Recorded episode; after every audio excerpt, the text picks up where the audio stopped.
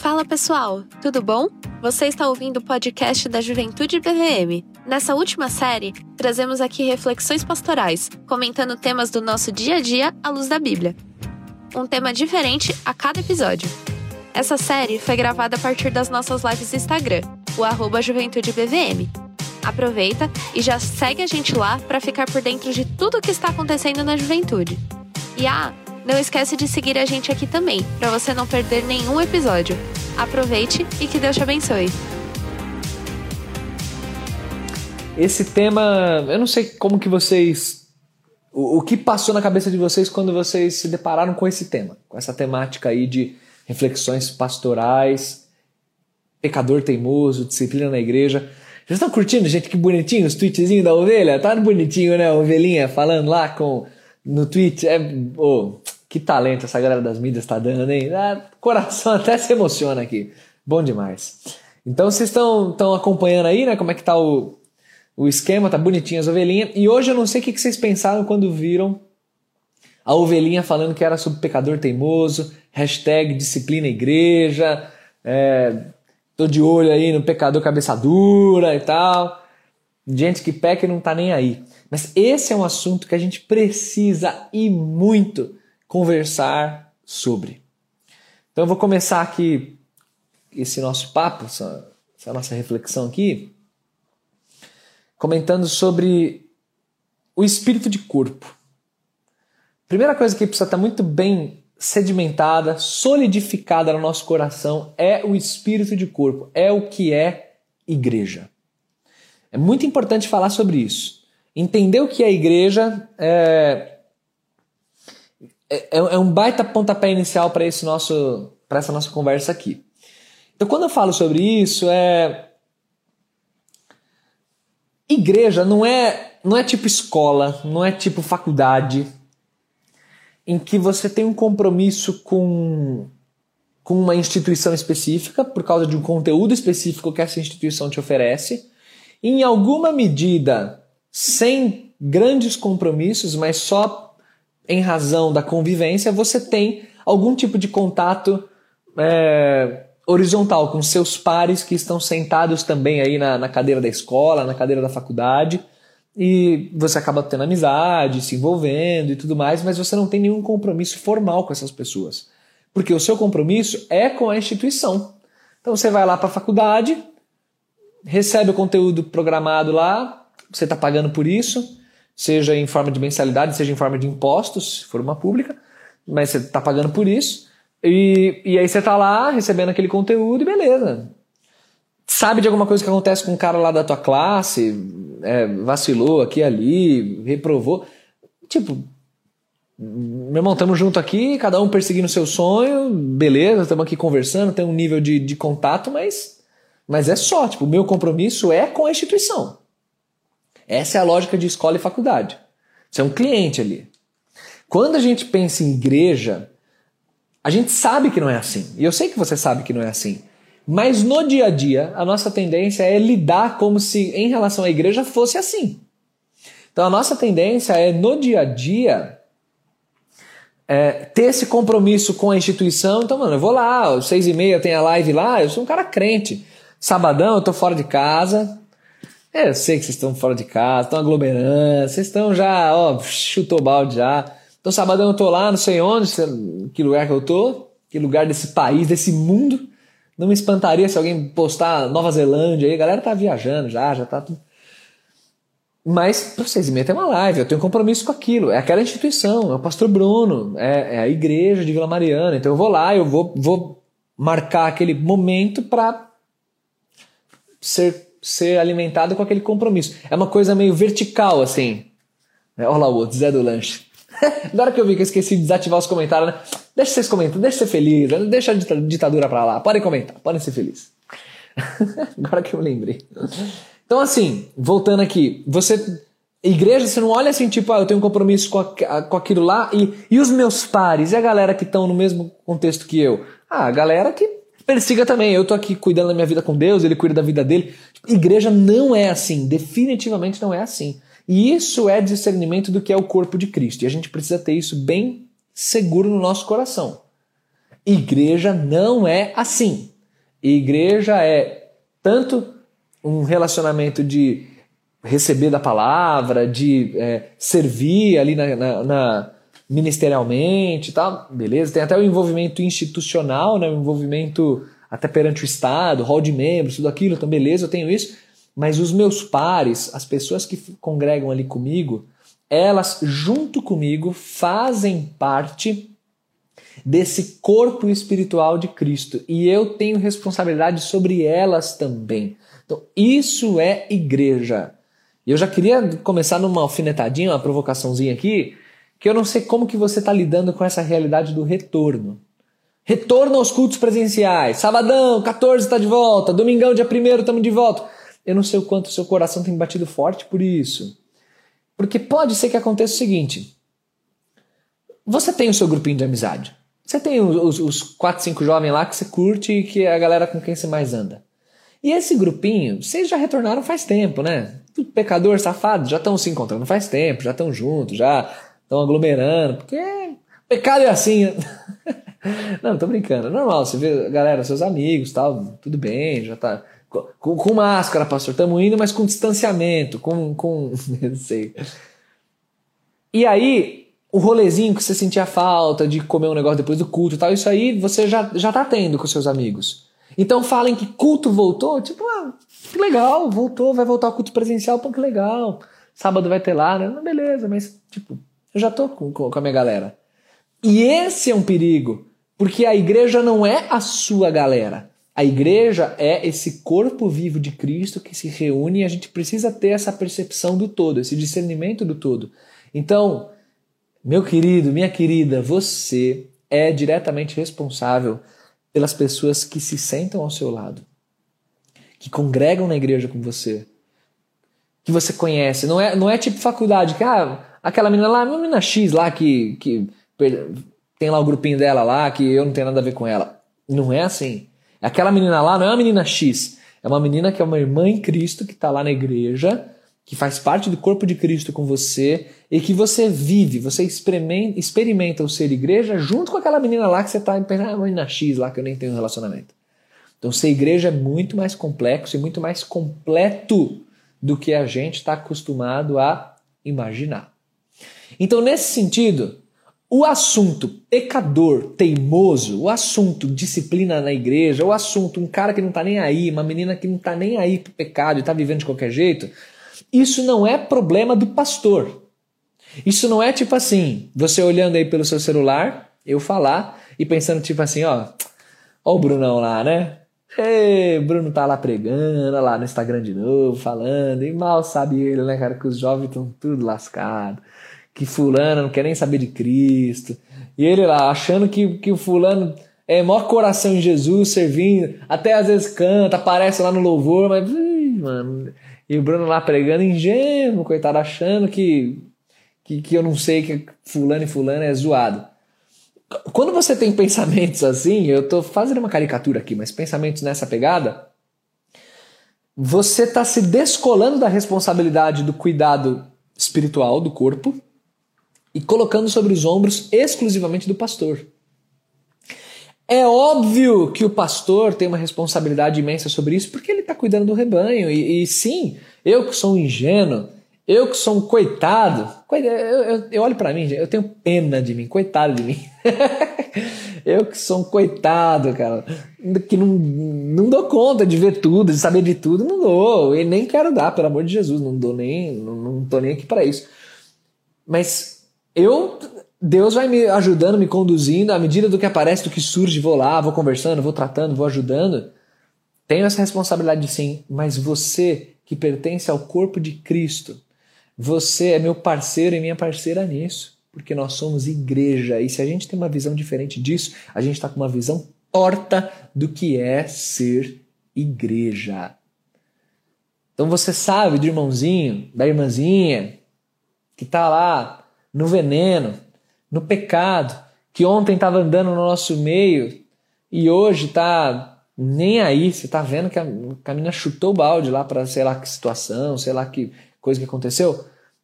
É nesse momento que a gente vive intensamente o ser igreja. Então eu vou olhar para alguns textos com vocês. Mas o primeiro deles, que é o mais brando aqui da, da noite, é 2 Timóteo capítulo 2. É... Em 2 Timóteo 2, esse texto, cara, é um dos meus prediletos no que diz respeito a confrontação, exortação, chamar a atenção de alguém. Esse texto ele não sai da minha mente, porque a minha tendência como homem é olhar para esse texto é, até com um certo rancor, assim, tipo, ah, eu não acredito que tem que ser assim, porque a vontade que dá era de vir com o pé no peito e tal, né? Em 2 Timóteo, você tem um Paulo velho, pronto para morrer, um Paulo que foi abandonado por muitos. No capítulo 4 ele fala assim: Demas me abandonando, amando esse mundo, me abandonou. Alexandre, o latoeiro, né, aquele que trabalha com lata, com ferro, com bronze, o artífice. Alexandre fez muitos males a mim e ele pagará por isso. Capítulo 4, Paulo fala essas coisas. Mas você vê que não é um Paulo rancoroso, não é um Paulo que quer o mal dessas pessoas. É um Paulo que lida da seguinte maneira com exortações, com irmãos em Cristo que, que estão no pecado. Verso 24. Ora, é necessário que o servo do Senhor não viva a contender, e sim deve ser brando para com todos, apto para instruir, paciente, disciplinando com mansidão os que se opõem, na expectativa de que Deus lhes conceda não só o arrependimento para conhecerem plenamente a verdade. Atenção agora, mas também o retorno à sensatez livrando-se eles dos laços do diabo, tendo sido feitos cativos por ele para cumprirem a sua vontade. O que esse texto fala é que o servo do Senhor não tem que ser brigão, ele tem que ser manso, tem que ser brando na hora de chegar e, e exortar uma pessoa e, e fazer o que? Levar essa pessoa de novo para Cristo, sendo brando, com mansidão, mas sendo firme, colocando, na expectativa de que Deus conceda o arrependimento para que Deus conceda não só o arrependimento, mas eu gosto muito desse trecho, mas o retorno à sensatez, à sobriedade, para que aquela pessoa caia em si e perceba que ela está presa numa armadilha do diabo e está sendo feita prisioneira à vontade do diabo. E aqui a gente está falando de crentes. Então é responsabilidade minha e sua olharmos para quem está ao nosso redor e sermos ferramentas de Deus na vida dessas pessoas é dolorido, é muitas vezes inconveniente, muitas vezes é se colocar sob problemas que de outra maneira você nem passaria por. Então você está vendo alguém que está cometendo um vacilo, você sabe que é difícil ter uma conversa desgastante, é difícil você apontar um erro de uma pessoa, é uma coisa assim, ah, você sabe que, poxa, eu vou chamar de repente para trocar uma ideia sobre isso aqui, a pessoa vai reagir mal, às vezes vai ser grossa comigo, às vezes vai, é, não tá nem aí, não sei o quê. E é dolorido, né? Porque isso machuca. Pô, eu só queria ajudar e, e tomo coisa. Ah, é melhor então não ajudar ninguém. É melhor ficar aqui, ó, na minha. E tô vendo os caras no pecado lá, lá, morre no pecado. Você já sabe que é certo e errado, já não é mais criança. Pastor, pastor que se resolva com ela. Problema do Bruno. Bruno que se resolva com esses jovens aí. Pecador. Isso não é ser igreja. A primeira coisa que a gente faz no que diz respeito a pessoas que estão em pecado, se você tem amigos, se você tem amigo e você é um verdadeiro amigo, você tem que chegar na pessoa, cara. Eu não tô falando para você chegar num, num nego X que você nunca conversou na vida. Até pode também, tá? Até pode também. Se, você, Deus te colocou numa situação que você tá testemunhando alguma coisa, até pode também. Até seria legal. Mas não, não é nem isso que eu tô te pedindo. Eu tô te pedindo para você chegar nos 4, 5 que você anda. Chegar na menina que é tua amiga, que você fica comentando a fotinha no Instagram dela, ela comenta a sua. É nessa pessoa, para você cruzar a linha da, da boa vizinhança, da politicagem, a linha da amizade bonitinha, do mundo cor-de-rosa, que não tem problema. E por amor a essa pessoa, é você chegar e falar real. Ô fulana, por favor, não me interpreta mal. Eu amo muito você. Para mim tá sendo difícil começar essa conversa com você, porque eu sei que, sei lá, dependendo da sua reação, pode ficar um climão. Mas eu queria te falar um negócio que eu não posso deixar passar. Eu sou sua amiga, eu tô com a sensação de que você não tá vivendo assim o evangelho, sabe? Eu tô com a sensação de você tá com umas amizades meio esquisitas, você tá postando uns stories meio esquisito. E meu, Eu tô certa em pensar assim? Eu tô muito errada? Por favor, se você achar que eu tô errado, às vezes a pessoa vai dar uma vai dar uma vai dar uma invertida em você, entendeu? A pessoa vai chegar e falar: "Não, tô bem sim, tô bem sim, não tem nada a ver, tal". Já te dá um coice. Você está fazendo o seu papel. Então, a primeira coisa que você faz com pessoas que estão em pecado é se dispor a ser instrumento de Deus na restauração dessa pessoa. Só que você não vive no mundo do My Little Pony, no mundo. Eu falando os desenhos da minha filha aqui, né? No mundo da, das crianças lá, da casa do Mickey, vai para pegar um da geração de alguns de vocês aí. Você não vive nesse mundo. Você vive num mundo de verdade. E no mundo de verdade, as pessoas têm coração de pedra. Muitas vezes as pessoas são duras e só querem dar ouvidos às próprias vontades. E aí a gente entra num texto clássico sobre disciplina na igreja e sobre lidar com pecadores obstinados, quer dizer, teimosos, que é Mateus capítulo 18, segundo texto da noite. Abra comigo aí. Em Mateus 18, você tem a descrição que Cristo dá do, da importância do corpo dele, da importância da igreja. E do quanto esse negócio é sagrado, é espiritual e inclusive no que diz respeito à disciplina na vida das pessoas. Cara, disciplina eclesiástica. É isso que Jesus está falando. Jesus fala de igreja a primeira vez em Mateus 16, e em Mateus 18 ele já dá essa, esse ensino aqui que, que é feroz sobre a vida em igreja. E diz o seguinte, verso 15: Se o teu irmão pecar, vai arguila entre ti e ele só. Se ele te ouvir, você ganhou teu irmão.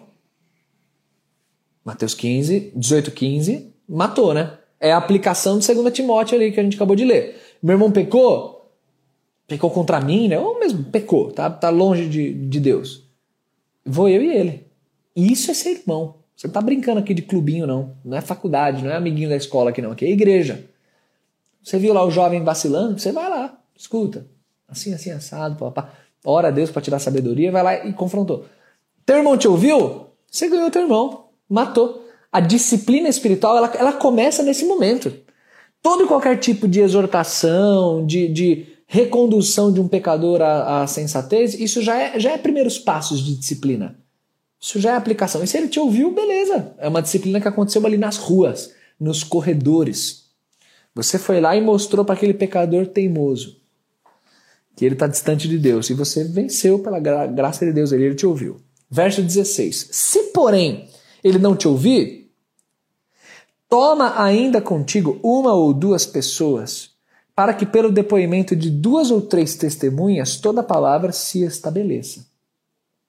Aqui já é um passo a mais. Aqui já não é mais uma conversa somente individual, porque a conversa individual não surtiu efeito. A pessoa te deu uns coices lá. Então aqui você já está envolvendo terceiros. Pessoas da igreja, irmãos em Cristo, já estão envolvidos nessa história aí. De repente, liderança de ministério, pessoas a mais estão envolvidas nessa história aí. Foi lá, teve mais essa conversa. Verso 17. E se ele não os atender, diz-o a igreja. Agora é o terceiro e derradeiro passo. Tá ali na beira do abismo já. Agora está incluindo liderança espiritual, assim, pastoral, igreja, igreja enquanto é, ali corpo e instituição de Cristo ali. E esse assunto vai ser novamente colocado, irmão. Você está vacilando. Esse namoro seu aí é tá totalmente no pecado. Olha, essa, é, essa tua conduta aí perante tua casa, tua família, tá zoado. O que você está fazendo com teu emprego, é, o teu nome, tem sujeira envolvida no, nas suas relações aí. O negócio tá, tá embaçado. Tá num nível eclesiástico a coisa. E aí o texto termina dizendo assim: E se recusar ouvir também a igreja, considera-o como gentil e publicano. Quer dizer, esse é o momento da exclusão do corpo. Esse é o momento da, da poda, da ruptura. O que, que é considerar como gentil e publicano? É considerar como descrente. Descrente, o cara se afastou totalmente de Cristo. Isso aqui, gente, Mateus 18 é um norte, é um princípio. Só que não é receita de bolo, não, tá? Não é assim, um sábado eu faço isso, na terça eu faço passo dois, na quinta eu passo três, no outro só domingo tá excluído da igreja. Não é assim. Só que é um norte. Cada contexto local vai lidar com as, as nuances aí que o texto permite, tudo bem quanto a isso. Isso aqui é um norte. Por quê? Porque a igreja visa a restauração de cada pessoa. É um corpo, cada membro tem que estar bem nesse corpo, porque senão o próprio corpo acaba sendo machucado. Então esse é o norte que Mateus 18 dá. E isso aqui é tão sagrado, mas tão sagrado, que ele vai dizer do verso 18 até o 20, aquele texto que é muito mal interpretado inclusive, né, mas ele vai falar: "Em verdade vos digo que tudo que ligardes na terra terá sido ligado nos céus." Atenção ao tempo verbal, terá sido ligado nos céus. Não é a igreja liga e aí o céu responde ligando. É a igreja liga e isso é reflexo do que já foi ligado nos céus. Terá sido. Futuro passivo, né? É, é assim que está no, no, no, grego. E isso é para mostrar que a igreja ela, ela ela representa o Senhor Jesus aqui na terra, ela é o corpo de Cristo, ela não toma decisões é, sozinha, são decisões espirituais que envolvem céus e terra. Então, essa é a força do negócio. Então não brinquem com o corpo sagrado de Cristo. E aí o verso 20, a conclusão, quando ele fala, porque onde estiverem dois ou três reunidos, tadinho desse texto, é um dos mais mal utilizados na história, né? Tipo, Estamos aqui na vigília de oração, mas a Bíblia fala que onde dois ou três estiverem reunidos, Deus está com a gente. De fato, Deus está com a gente, até sozinho, né? Deus está com a gente. Mas esse texto não está falando sobre reunião de oração nem nada disso, não. O texto está nesse contexto de decisões espirituais ligadas, inclusive, à saúde do corpo, à disciplina eclesiástica. Onde dois ou três concordarem, que faz, faz eco dos dois, três testemunhas lá e depois do dizendo à igreja. Ele está inserido nesse contexto de disciplina eclesiástica, dizendo que onde a igreja está concordando né, à luz das escrituras, isso está sendo reflexo do que acontece no céu. É algo sagrado. Então, ligar, desligar não é necessariamente menção à, à salvação, perda de salvação, não é disso que o texto está falando. Mas é comunhão, ligado à comunhão, conectado à comunhão, desligado da comunhão, desconectado da, da comunhão. E você imagina o peso que é uma pessoa ser formalmente desconectada da comunhão. Isso aqui eu não estou falando só de uma medida administrativa, não, tá? Não estou falando só de vai lá e risca do, do hall de membros e só. É de fato uma desconexão da comunhão, do partir do pão, do tomar a ceia, do congregar, do adorar a Deus junto com música, do ouvir a palavra sentadinho junto com os outros irmãos. É, é, do, é do calor do ser igreja é, é uma ausência de cobertura espiritual da igreja. Isso aqui é forte demais. Isso aqui não é brincadeira, não é. é hoje é lidado muito assim, né? Vacilei um monte na igreja X, ah, mano, só muda de igreja. Saio aí da Vila Mariana, os pastor chato fica no meu pé. Tchau, Vila Mariana, tô mudando de igreja, agora vou congregar na igreja X. Hoje é isso aí. Acabou. Mas quando a gente pensa em Bíblia, em Novo Testamento, em corpo de Cristo, não é assim não. Não é, não é só uma coisinha administrativa. Ah, tem o aspecto da comunhão, que é o que eu quero falar para vocês, inclusive com, com o último texto aqui da, dessa noite. Abra comigo em 1 Coríntios 5. E aqui, gente, aqui eu vou, eu vou apertar vocês, tá? Nesse texto eu vou apertar vocês. Fiquem aí que. E, e abre o coração e deixa o papai falar aí nesse coração. 1 Coríntios capítulo 5, texto muito forte. Que vai falar explicitamente de exclusão, de expulsão, inclusive. É um tema meio assim, né? Nossa, mas como é que igreja. Eu, eu quero, gente, sabe, fazer. Enquanto vocês abrem aí, eu quero fazer a ressalva de que tem muita igreja que faz sem amor, tem muita igreja que é arbitrária, tem muita igreja que não está lidando com questões das escrituras, mas questões de tradições de homens, de usos e costumes, coisa assim. No passado acontecia muito isso, sabe? É, geração dos nossos pais, assim, sei lá, o cara ouvia rock, ah não, tem que ser disciplinado da igreja, ouve rock. É umas bobagens dessa. E lógico que não é disso que eu tô falando, tá? Tô falando de pecados reais, que as escrituras denunciam. E eu lembro uma frase que eu, que eu ouvi já assim mais de uma vez e um tanto infeliz se referindo à disciplina eclesiástica, e a pessoa dizia assim: a igreja é o único exército que abandona os seus feridos. Por quê? Porque tem essa coisa do, do amor, da busca pelo perdido, isso está muito forte. E aí soa um tanto incorreto, um tanto arbitrário e radical essa coisa de de repente causar uma ruptura no corpo e um membro ser destacado da comunhão. Tipo, isso é. Como assim? No momento em que ele está ferido, porque ele está pecando assim, porque ele está ferido, é uma ovelha perdida. Aqui eu gosto de lembrar de uma frase que o pastor Darcy fala. O pastor Darcy volta e meia fala assim, gente, existem ovelhas perdidas, mas existem ovelhas que querem se perder. E tem uma distinção muito clara entre ambas. Ovelha perdida, a gente peca, viu, gente? Isso é normal, a gente peca pecados graves, a gente lida com esses pecados graves, se arrepende na presença do Senhor, pede ajuda e tamo junto, tamo no rebanho. Todos nós temos um, um, uma ovelhinha perdida dentro de nós, doido para nos para sair da, de perto de Jesus. Quanto a isso, ok. Mas tem ovelha que quer se perder. O que é a ovelha que quer se perder? É ovelha rebelde, é ovelha arrogante, é ovelha que faz o que dá na telha, é ovelha que não tá nem aí, é ovelha que é o assunto da, de hoje aqui. Não é você que, que pecou, que deslizou e que tá precisando de ajuda. É ovelha que, mano, tá, ó, partindo deliberadamente pro mundo e não tá ouvindo orientação de ninguém. É disso que a gente está falando. 1 Coríntios 5, verso 1. Geralmente se ouve que há entre vocês imoralidade, e imoralidade tal, como nem mesmo entre os pagãos isto é, haver quem se atreva a possuir a mulher do seu pai. Era uma ovelha ali que queria se perder, um, um, um miserável lá, que estava mantendo relações sexuais com a própria madrasta. Na igreja de Corinto. O cara era lá, membro da igreja, congregando, participando, todo mundo sabendo, e o cara lá, mantendo relação sexual com a própria madrasta. Verso 3.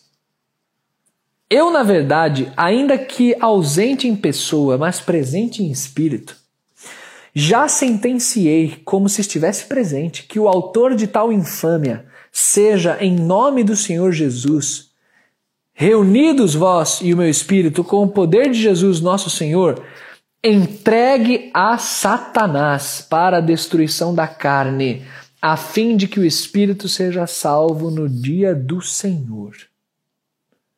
Então, o que ele está falando é: o que vocês têm que fazer como igreja, e eu já sentenciei isso também aqui com vocês, é expulsar esse camarada da comunhão e é entregá-lo a Satanás, para que ele seja destruído, para que ele viva na pele os efeitos dessas escolhas obstinadas que ele tem tomado, que é de se afastar da comunhão espiritual do corpo de Cristo e viver o mundo. Ele está fazendo isso na prática.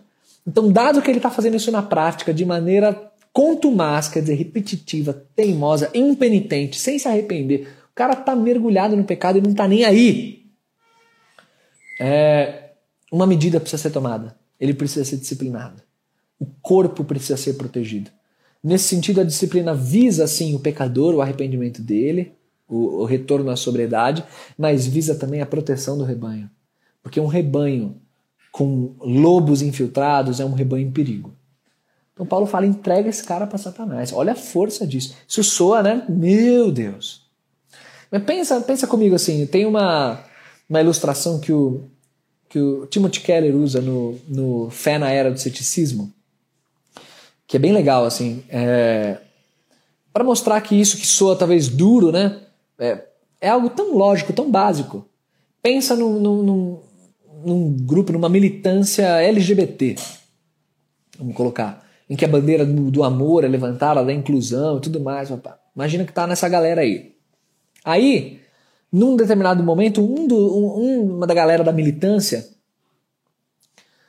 diz assim que, ah, não, na real, esse negócio de homem namorar homem, mulher namorar mulher, não, isso aí não, Isso aí não está certo, não, isso vai ser péssimo para a sociedade, é, não concordo, acho que a gente tem que rever nossos valores e tal. Imagina que alguém dessa militância fale isso.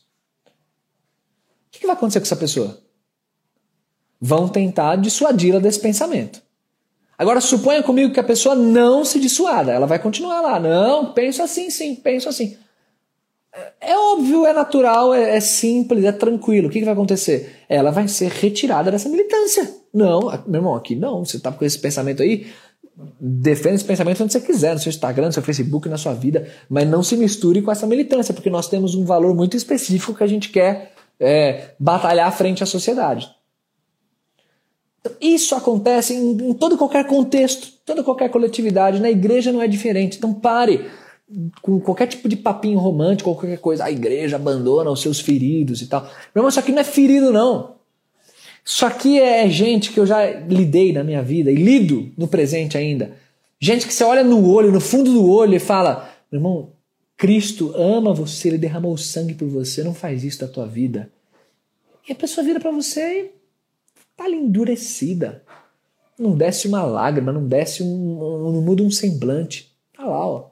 Tranquilo. Não, entendi, pastor, tal. É, não, é que eu penso assim, tal. Não, é. Respeito sua opinião.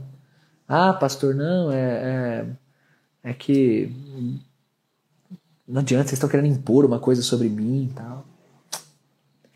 A gente tem gente que se afastou muito do Senhor Jesus e não está nem aí é 1 Coríntios 5, é esse camarada aí. Por isso que o verso 7 fala: lancem fora o velho fermento. Porque, gente, o velho fermento ele, ele corre o risco de apodrecer o fermento todo, a massa toda. Você tem que fazer distinção. Então, na igreja, no contexto de igreja, que não é clube, que não é faculdade, que não é escola, é corpo de Cristo. Não é caça às bruxas, não é nada disso. Mas a gente tem que viver a santidade do Senhor Jesus e a gente tem que testemunhar. E se no contexto de igreja, se no contexto dos jovens, tem gente que é tua amiga, que é teu amigo, que é gente que você convive, é gente que você vai lá comer hambúrguer e ela tá no meio. E que você sabe que tá em pecado, tá rejeitando orientação, tá amargurado com a igreja, tá é, é, disseminando veneno, tá com, com, conectado talvez à igreja só no ponto de vista administrativo, a família daqui, ou, ou tá tão habituado, ai, mas tem gente que tá tão habituada a, a a vida né, de igreja, essa coisa administrativa e, e, e é, das faixas etárias, criança, adolescente, jovem, é, é, estatuto, tá tão por dentro dessa linguagem é, humana aí que, que a vida dela é no contexto de igreja, os amigos são do contexto de igreja, ela então só não sai por conta disso, mas é, é, é gente que já tá, o coração é muito longe do evangelho. É sua responsabilidade e seu privilégio amar essa pessoa e com brandura aplicar 2 Timóteo 2. Com brandura, não dando certo a primeira abordagem, fazer parte desse processo que Deus orienta, aqui na igreja a gente faz de Mateus capítulo 18. Mas é um processo que não é feito da noite por dia, é, é tempo, são conversas, são meses. Conversa uma vez, conversa outra vez, chama, ora por, tá? É um processo e você fazer parte disso como membro do corpo. Mas pode ser que a coisa chegue até a última consequência. E a gente esteja falando de pessoas como esse cara de 1 Coríntios 5. E aqui é a parte que vai ser a mais difícil para você que está ouvindo até agora. Verso 9. Ouça isso daqui. Já em carta, eu escrevi para vocês que não se associem com os impuros. Eu refiro-me com isto não propriamente aos impuros deste mundo, ou aos avarentos, ou roubadores, ou idólatras Pois neste caso vocês teriam que sair do mundo. Mas agora eu escrevo que não se associem com alguém que, dizendo-se irmão, for impuro, ou avarento, ou idólatra, ou maldizente, ou beberrão, ou roubador. Com esse tal, nem ainda comam. Meu amigo. Isso aqui é soco no dente, faca no baço, chute no peito. E você percebe a, a, eloquência do apóstolo Paulo nessa orientação? Ele diz assim: ó, não se associem com, e dá uma lista, né, impuros, avarentos. Gente, não é uma pessoa que. Ele não está falando de alguém que escorregou, vacilou com, com o namorado. É, não é disso. A gente está falando de pessoas que estão vivendo no pecado, não querem Cristo. E não é difícil você. Ah, eu vou perder meu tempo aqui. Você sabe discernir, pelo amor de Deus. Ele está falando disso. E ele diz assim: não se associe com essas pessoas. Mas aí olha a eloquência dele. Ele fala: eu não estou dizendo para vocês não se associarem com o mundo, porque se fosse assim, então vocês não iam falar com ninguém. Então não é para os incrédulos que eu estou falando. Continuem convivendo entre os incrédulos, pregando o evangelho, tudo aí, continuem. Mas eu estou falando daqueles que, dizendo ser irmãos, Dois pontos. Fazem tudo isso aí. É com essa pessoa que eu tô falando. Não se associem com ela. Com essa pessoa você não deve nem comer. Sentiu a facada entrar aí? Pastor, é minha amiga, cara. Uma menina que, sei lá, a gente andava junto direto. Há cinco anos a gente tava sempre juntas tal. Pastor, é, é, é meu amigo, cara. A galera marcou uma viagem lá, um rolê, e ele tá no meio. O que que você que que você tá sugerindo que eu que eu não vá ou que é é é isso é isso sabe do, do fulano que gente para ninguém ter dúvida eu tô falando da ponta do processo é a pessoa que já já foi 2 Timóteo 2, já foi Mateus 18, ela tá lá, ó. É o cara de 1 Coríntios 5. Não é o cara que escorregou e, e, xingou alguém quando tava bravo no sábado à noite. Aí no domingo não olho na cara dele. Não é isso que eu tô falando. Tô falando de pessoas que estão vivendo no pecado e você sabe. Você sabe que estão. Você sabe, já ouviu um zum zum zum de que tá tretado com o pastor, ou que não, não tá dando ouvidos ao que a igreja está ensinando, ou você sabe que tá, tá num namoro lá que não era pra tá, tá no, e você sabe. É sua responsabilidade cuidar dessa pessoa, amar, exortar. E havendo rejeições e negligências, é sua responsabilidade enrijecer, endurecer. O comer, esse sentar para comer, ele diz respeito a uma associação de comunhão, né? Comer é. O que, que, que é comer? É você dividir sua vida, né? É você se alegrar com alguém, é você banquetear com alguém. E como é que você vai se alegrar com alguém que diz para você que é um irmão em Jesus, mas só está envergonhando o evangelho por onde passa? Como é que você vai sentar para se alegrar? Como é que você vai fazer viagenzinha legal com essa pessoa? Como é que você vai é, é, marcar futebol, é, marcar uma trilha, sair pra, no Burger King? Como é que você vai fazer isso aí? Com uma pessoa que deliberadamente está no pecado e não quer saber de nada. Não é para fazer. Não é. Aí vem, mas pastor, eu não tenho que amar essa pessoa, alcançar essa pessoa? Tem, tem. E você já vem tentando fazer isso. Lembra? É a pessoa que está na ponta do processo, que já recebeu orientações, exortações e continua, continua, continua teimosa no pecado. É dessa pessoa. É uma pessoa que, inclusive, você já exortou.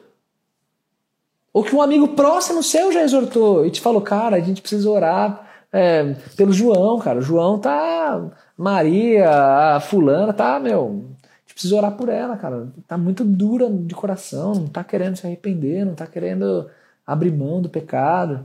É dessa pessoa que a gente tá falando. Aí você vai lá sair, cara. Não, porque eu quero conquistar para Jesus. Cara, você pode sim mandar uma mensagem falar: Meu, eu continuo orando por você, continuo te amando, você faz falta. Estou muito triste de ver você assim, eu amo muito você, eu curto muito conversar com você, mas Cara, não dá. Não dá pra, pra gente sair como se nada tivesse acontecendo. Não dá. Você é meu irmão em Cristo. Eu não, não posso admitir um negócio desse. Você tá mergulhado na miséria da lama do pecado. Não dá. Não dá para você ficar curtindo fotinho, comentando story como se nada tivesse acontecendo, soltando coraçãozinho, com a pessoa postando exatamente aquilo que está longe de Jesus.